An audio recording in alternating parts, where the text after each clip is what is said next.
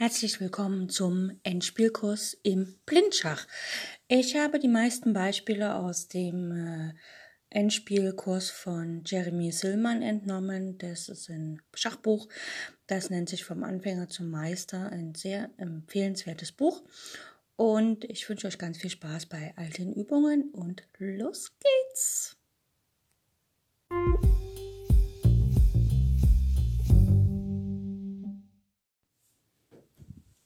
Zum Aufwärmen gibt es heute eine etwas kompliziertere Stellung. Und zwar, der weiße König steht auf G1, die weiße Dame auf F4, ein weißer Turm auf C1, ein weißer Turm auf D1, ein weißer Läufer auf E3, ein anderer weißer Läufer auf G2, ein Springer, ein weißer auf C3 und ein Bauer auf B2, F2 und G3. Also nochmal König G1, Dame F4, Turm C1, Turm D1, Läufer E3, Läufer G2, Springer C3, Bauer B2, F2 und G3. Schwarze Figuren, König C8, Dame H7, Turm E8, Turm H8, also hier droht Schach und Matt auf ähm, H2 und so weiter. Ähm, ein Läufer auf F, äh, A6, ne, deswegen droht Matt auf H2 mit der Dame, weil der König nicht nach F1 kann, wegen dem Läufer auf A6. Ein Springer auf C7, ein Springer auf G4, Bauer A7, B7, F5 und G7. Also nochmal die schwarzen. König C8, Dame H7, Turm E8, Turm H8, Läufer A6, Springer C7, Springer G4, Bauer A7, B7, F5 und G7. So, das ist die Stellung. Weiß ist glücklicherweise am Zug, denn wenn Schwarz am Zug wäre, wäre Dame H2 sofort matt. Das heißt, Weiß muss hier aktiv spielen, egal wie die Materialverhältnisse sind, denn er kann das Matt nur mit, sagen wir mal, Dame H6 abwehren, da geht Dame verloren, oder Läufer H3, dann geht der Läufer verloren. Also muss Weiß hier aktiv spielen und natürlich Schach setzen, weil sonst geht das hier überhaupt nicht. Da äh, gibt's nur paar Züge, die Schachzüge sind, nämlich Läufer schlägt B7 Schach, hilft nicht, weil der Läufer A6 auf B7 schlägt oder gar der König auf B7 schlägt oder der König einfach zur Seite geht. Das heißt, es bringt Weiß gar nichts. Weiß könnte noch ähm, Dame schlägt F5 spielen, Schach, aber dann schlägt die schwarze Dame auf F5 und dann sind die Materialverhältnisse ziemlich schlecht für Weiß. Oder Weiß könnte Schach bieten mit Turm D8 Schach. Da schlägt aber der schwarze Turm von E8 auch auf D8 und ähm, das Schach ist schon wieder beseitigt. Und es gibt noch ein anderes Schach, das ist Dame schlägt C7 Schach. Und das schauen wir uns genauer an. Dame schlägt C7 Schach. Hier hat Schwarz keine Wahl, er muss mit dem König schlagen. König schlägt C7. Und jetzt haben wir hier die Dame geopfert und der König steht jetzt äh, im Abzug vom Springer. Also wenn der Springer von C3 wegzieht, dann sagt der Turm von C1 Schach. Und der Turm auf D1 kontrolliert die D-Linie, der Turm von C1 kontrolliert die C-Linie.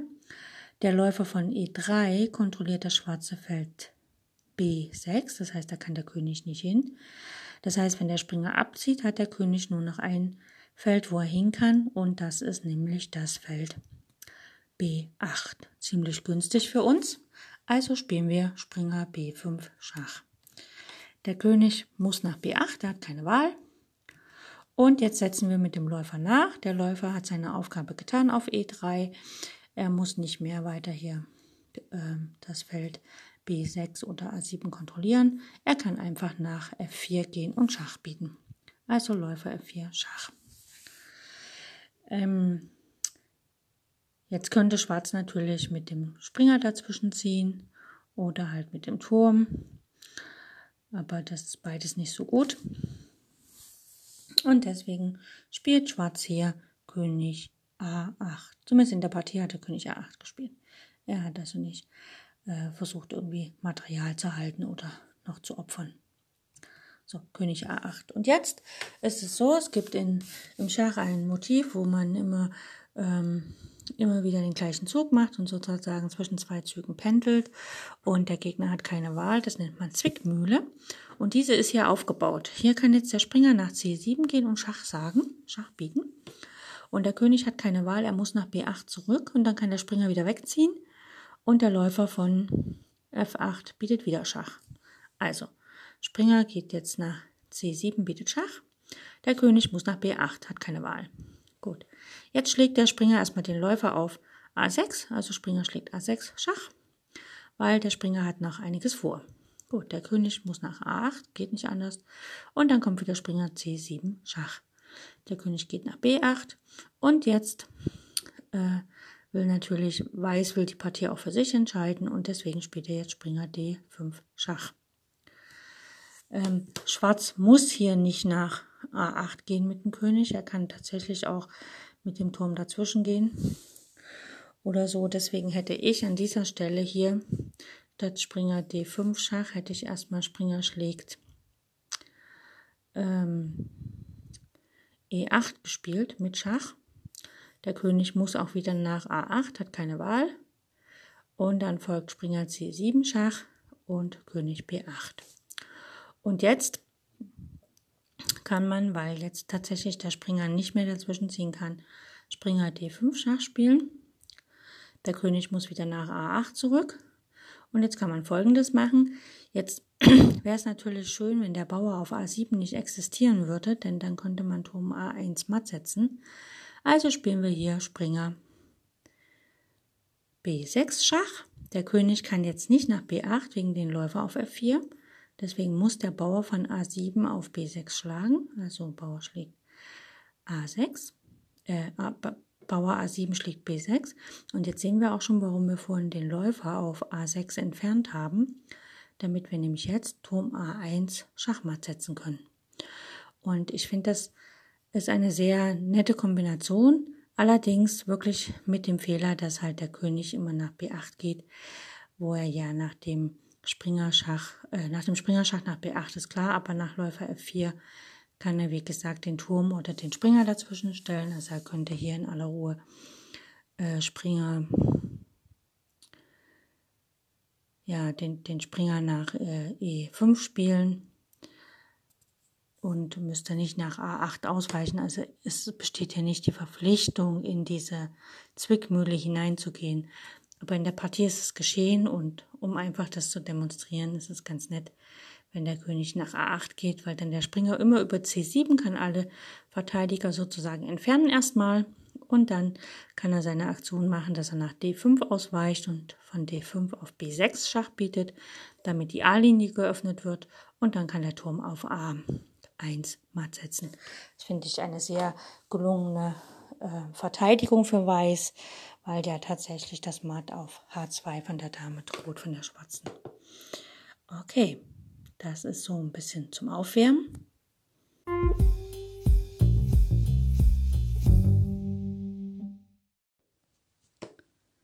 Wir hatten jetzt schon im Endspiel Dame und König gegen König und Bauer, äh, wobei der Bauer auf der siebten Reihe steht, hatten wir uns äh, schon damit beschäftigt, dass weiß, also die Damenseite auf jeden Fall gewinnt, wenn der Bauer kein Rand- und kein Läuferbauer ist. Da hatten wir die Dame per Treppenschach herangeführt, hinter dem Bauern, dann mit Doppelschach, also mit Doppelangriff dem König vor dem Bauern gelockt und dann unseren König herangeführt, den Bauern gewonnen und matt gesetzt. Das war so die Gewinnstrategie. Dann hatten wir schon geschaut, was passiert, wenn der, äh, wenn es ein Läuferbauer oder ein Randbauer ist, dann neigt das, wenn der König der Damenpartei sehr weit entfernt ist, leider zum Remis. Und dann hatten wir schon geschaut, was passiert, wenn ähm, es ein Randbauer ist und der König sehr aktiv ist. Der König quasi ähm, immer wieder das Patt verhindern kann von der Dame, die halt auch sehr aktiv steht und wie man das dann gewinnen kann. Dann hatten wir uns angeschaut, was passiert, wenn der äh, König und der Bauer, äh, der König und die Dame sozusagen nicht am Rand stehen, sondern halt aktiver in der Mitte und der König im Gewinnbereich steht, dann hat der König halt das Ziel, äh, zum Beispiel wenn es um den Bauern A2 geht, um den Schwarzen, dass er das Feld D2 erreicht und die Dame auf der zweiten Reihe steht, weil dann ist es egal, ob der Bauer sich umwandelt oder nicht, Weiß gewinnt die Partie. Und jetzt schauen wir, was passiert, äh, wenn der, wenn Dame und König sozusagen, upsala, wo bin ich denn jetzt hier? Wenn sozusagen die Dame und der aktive König äh, quasi gegen den Läuferbauern spielen und ähm, ähm, und zwar muss dann äh, für den C-Bauern das Feld A2 ist wichtig, da muss die Dame stehen oder E2 und für den F-Bauern natürlich das Feld H2 und D2, da muss die Dame hingelangen, beziehungsweise kann dann die Dame dort matt setzen und da muss natürlich der König der äh, Damenpartei auch entsprechend stehen. Das heißt, entweder auf dem Feld für den C2-Bauern, entweder auf dem Feld B2 oder D3. Wir schauen uns dazu eine Stellung an, weil sonst wird das alles ein bisschen zu theoretisch. Okay, wir haben den weißen König auf dem Feld C5, der steht noch im Gewinnbereich des Bauern C2 und die weiße Dame auf dem Feld C4. Der König, der Schwarze steht auf B2 und der schwarze Bauer auf C2. So, Weiß ist am Zug und Weiß spielt Dame E2, geht auf die zweite Reihe und verhindert natürlich, dass der Bauer einzieht. Wenn der König nach C1, äh, nach A1 geht, kann die Dame nicht auf C2 schlagen wegen Patt. Das heißt, die Dame muss hier nach D2 gehen, einfach um den Einzug von dem Bauern zu verhindern. Und dann kann, äh, dann ist Schwarz am Zug, er kann halt äh, König A, äh, B2 macht keinen Sinn, weil dann kann der König ranlaufen, weil der Bauer ist ja gefesselt. Also spielt er halt König B1. Gut. Äh, und dann ist äh, Schwarz am Zug und Schwarz muss jetzt das Feld B3 so schnell wie möglich erreichen. Und zwar so, dass er, falls Weiß, äh, der weiße König muss auf das Feld B3 gelangen äh, auch wenn Schwarz den Bauern umwandelt, äh, darf natürlich der König nicht im Schach stehen. Deswegen spielt Weiß hier König B4. Das ist ganz wichtig. Ne, er will auf das Feld B3 gelangen. Und jetzt kann Schwarz sich äh, C1 eine Dame umwandeln. Und Weiß kann leider nicht mehr gewinnen, da jetzt ja seine Dame angegriffen ist. Das heißt also, die Dame darf dann natürlich nicht stehen und ähm, damit ist es hier ein bisschen, ja, kann die Dame halt hier nicht gewinnen. Wobei man natürlich das auch anders spielen kann. Ne? Also Dame E2, der König geht von mir aus nach A3 und ähm, jetzt muss die Dame natürlich weiter den Bauern angreifen und muss natürlich auch verhindern, dass er umwandelt. Also die Dame könnte hier auch Dame E1 spielen. Wenn sie C2 schlägt, geht das natürlich nicht. Gut, ähm, jetzt können wir aber mal gucken, wenn man das ein bisschen besser, wir wechseln mal die Seiten. Der schwarze König steht auf F5, die Dame auf F4, der, äh, der weiße König auf F5, die weiße Dame auf F4, der schwarze König E2 und der schwarze Bauer F2. Das ist quasi nur seitenverkehrt. So, die Dame geht natürlich äh, und fesselt den Bauern, also Dame H2. Der König geht nach E1, will der weiter umwandeln. Und jetzt geht die Dame nach F, äh, der König nach F4. Denn wenn jetzt der Bauer einzieht, dann kann der König äh, nach E3 gehen und die Dame auf H2 ist nicht von F1 angegriffen. Also wenn jetzt F1 Dame Schach kommt, dann wird König E3 gespielt und jetzt, egal was Schwarz jetzt macht, Schwarz ist am Zug und äh, egal was Schwarz spielt, er wird die Partie verlieren. Und das ist so eine ganz klassische Stellung, wenn wir uns die Dame F1 angucken. Wenn das ein Springer wäre, wäre das ein Springergabel. Die Könige stehen in Opposition und in dieser Stellung, wenn Schwarz am Zug ist, hat er verloren. Okay, wir hören uns demnächst wieder. Tschüss.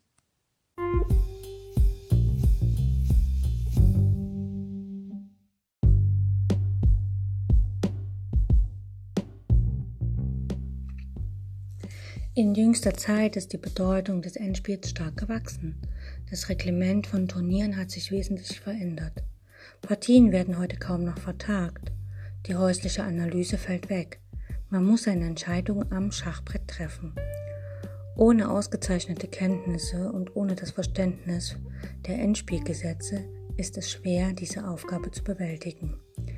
Fehler im Endspiel sind die letzten in einer Partie. Man kann sie nicht mehr korrigieren. In meinem Endspielkurs behandle ich die Theorie, die Analyse und die Technik des Endspiels, also alles, was ein Schachspieler über dieses Partiestadium wissen muss. Ich weiß selbst, dass ich nicht vollkommen bin und dass einige meiner Analysen und Vorstellungen nicht zu 100% stimmen werden. Deswegen bitte ich euch, liebe Zuhörer, seid wachsam und lernt selbst zu denken. Selbst wenn ich euch etwas vorgebe, muss es nicht stimmen, sondern setzt euch hin und prüft das genau, was ich sage. Wenn es falsch ist, dann seid stolz darauf, dass ihr einen Fehler gefunden habt. Ihr könnt mir über alle Kanäle schreiben und ich bin offen für Kritik. Wenn euch das Ganze gefällt, was hier im Endspielkurs kommt, dann bitte ich euch, falls ihr Freunde, Bekannte, Verwandte, andere Schachspieler kennt, informiert sie über mein Schachradio, Schach on Air, so dass mehr und mehr Zuhörer zu meinem Radio kommen und den Endspielkurs auch hören. Ich freue mich auf die nächste Sendung.